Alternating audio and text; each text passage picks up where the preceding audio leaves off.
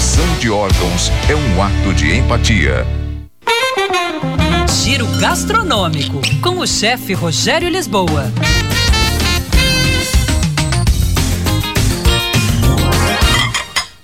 Olá, pessoal.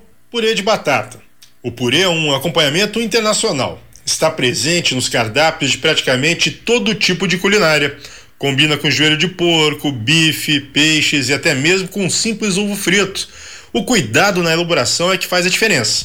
É importante fazê-lo na panela em fogo baixo, mexendo sempre, para que o amido seja liberado na quantidade certa pelas batatas. Acerte se você quer mais cremoso ou mais consistente com a quantidade de leite acrescentada. Um toque: utilize o leite já quente para não dar um choque térmico na preparação, o que dificulta mexer o purê na panela.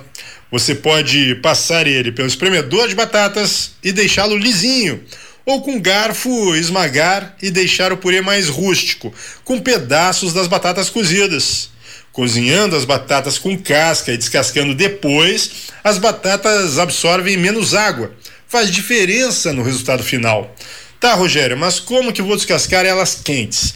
Ou luvas térmicas ou um pano de prato limpo, dobrado. Com cuidado sempre. Está utilizando ingredientes quentes. Segurança antes de tudo. A receita completa para você fazer um purezinho bem feito, a produção vai deixar no Facebook da Band. Arroba chefe Rogério Lisboa, o nosso Instagram.